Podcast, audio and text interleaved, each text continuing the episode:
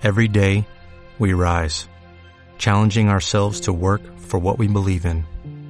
At U.S. Border Patrol, protecting our borders is more than a job, it's a calling. Agents answer the call, working together to keep our country and communities safe. If you're ready for a new mission, join U.S. Border Patrol and go beyond. Learn more at cbp.gov/careers. Cuestiones aparte. Comunícate con éxito y la vida te sonreirá. Tu espacio dedicado al estudio, investigación e impacto de la palabra hablada en cualquier entorno de comunicación. Tu podcast con Carlos Moreno Minguito. Cuestiones aparte. Yo estoy encantadísimo porque además la organización me ha encargado de una forma así muy directa de que contacte con todas las personas que aparecen aquí en esta sesión de hoy y en la de mañana. Y digo yo, qué mejor que encontrarnos con Don Molo Cebrián. Aquí está, Molo, ¿cómo estás?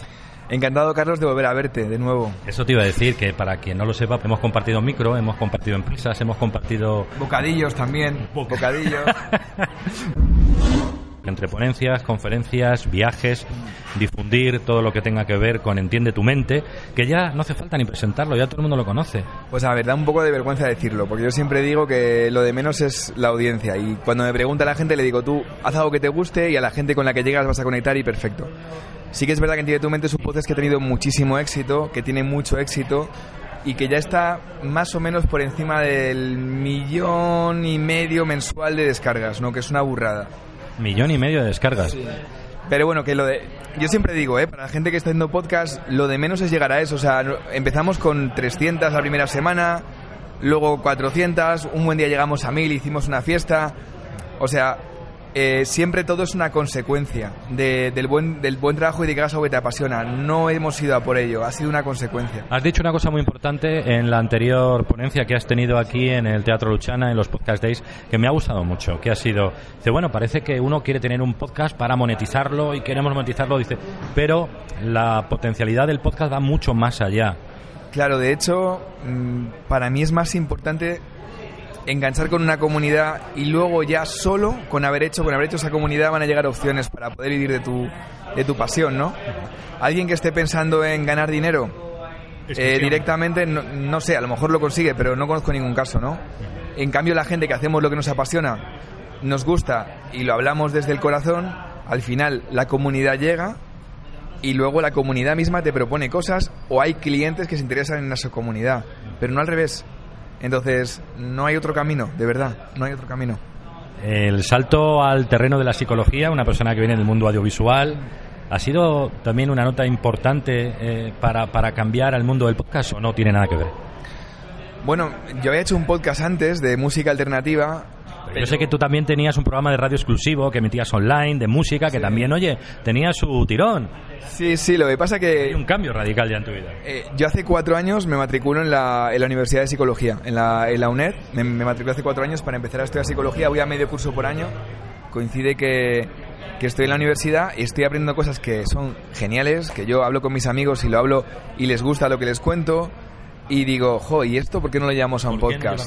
claro, entonces fue todo muy normal y eh, tengo la suerte de, conocer a gente que es muy buena, sabía que tenía que, tener a un psicólogo clínico, tenía a Mónica, eh, que es una chica que sabe un montón de, temas de, coaching, de crecimiento personal y además con mucha cabeza y buena comunicadora, entonces les llamé, les junté, les dije probamos y, ahora llevamos ciento y pico podcasts y una burra de descargas. Nosotros que venimos del mundo de la radio siempre nos han dicho, los profesores, los maestros, la gente de la profesión, que uno cuando modera un debate o conduce un programa no puede saber absolutamente de todo, pero que lo importante siempre es saberse rodear y codearse de los buenos, ¿no? Para buenos colaboradores y es precisamente lo que Molo Cebrián ha hecho.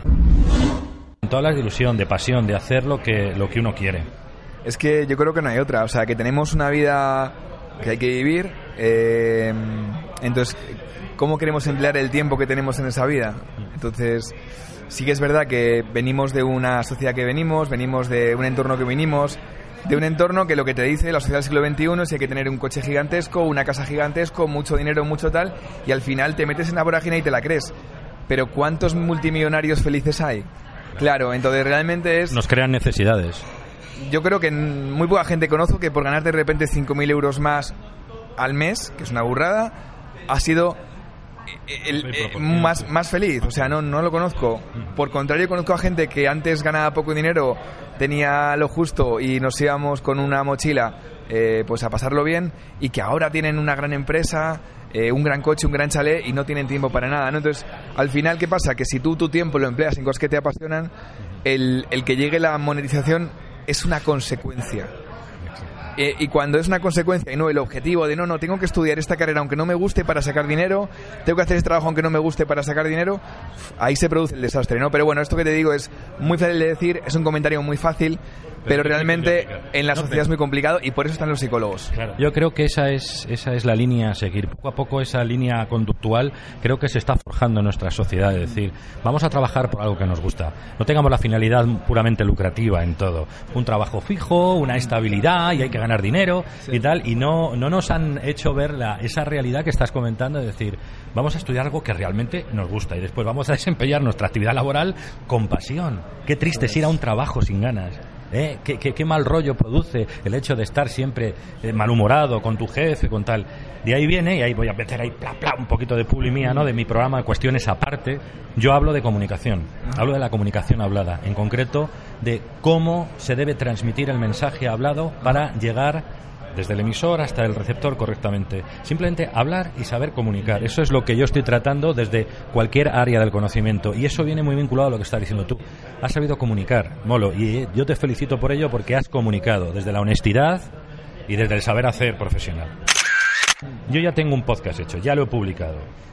¿Qué dos o tres pasos dirías a partir de ese momento? Ya tengo el podcast ideado para sacarlo al mercado. Bueno, eh, yo doy, doy mis consejos que no tienen que ser los mejores, ¿vale? Pongo ahí esa matización porque, bueno, yo digo lo que, lo que yo he vivido, ¿no? Eh, hubo un estudio, creo que fue del año pasado, que no sé si era en Canadá, el crecimiento de los podcasts era sobre todo por boca a oreja.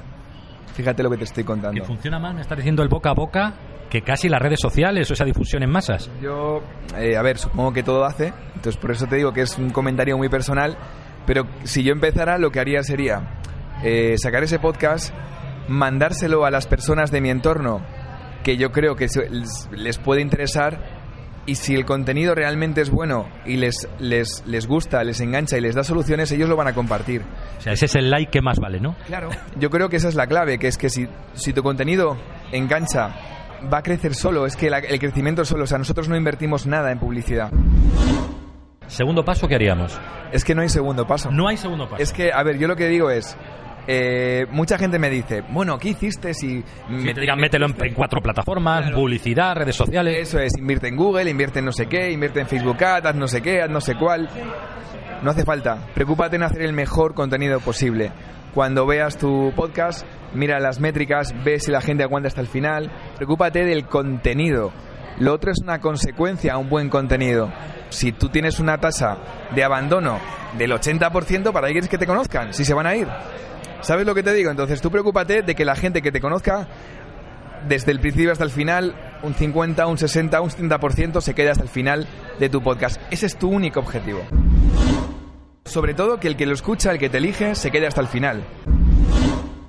Si el que te elige se va en el minuto uno del podcast, no va a volver y no te va a recomendar. Entonces, ahí el problema es de decir, vale, no estoy consiguiendo llegar a mi público objetivo. ¿Qué puedo cambiar en el podcast para que sea mejor? Es decir, la gente que llega alto no llega porque tenga una campaña en eh, Facebook, ni en Google, ni porque lo posicionen arriba. Eso es un ratito y luego te mundes. Al final lo que cuenta es que hagas el mejor contenido posible. Es tu responsabilidad y lo único que está en tu mano. El mejor contenido posible. Lo demás sobra. O sea, la tecnología va muy rápido. Pero al final, eh, yo siempre digo que hay una parte que controlamos nosotros y una parte que no depende de nosotros. Nos tenemos que centrar en la que depende de nosotros. Y lo que te digo, la única que depende de nosotros como creadores es hacer el mejor contenido posible. Luego, que si eh, el contenido puede tener eh, dos tipos de mid-roll, que si de repente se puede poner aquí o acá, que si hay una nueva plataforma o un no sé qué. Vale, perfecto. Llegaremos, nos adaptaremos, pero lo único que está en nuestra mano es hacer el mejor contenido posible. Punto. Te le agradezco mucho, Molo. De verdad, felicidad. Que tengas felicidad y que todos tus deseos se cumplan. De verdad, gracias, compañero. Lo mismo te deseo, Carlos. Muchas gracias por todo.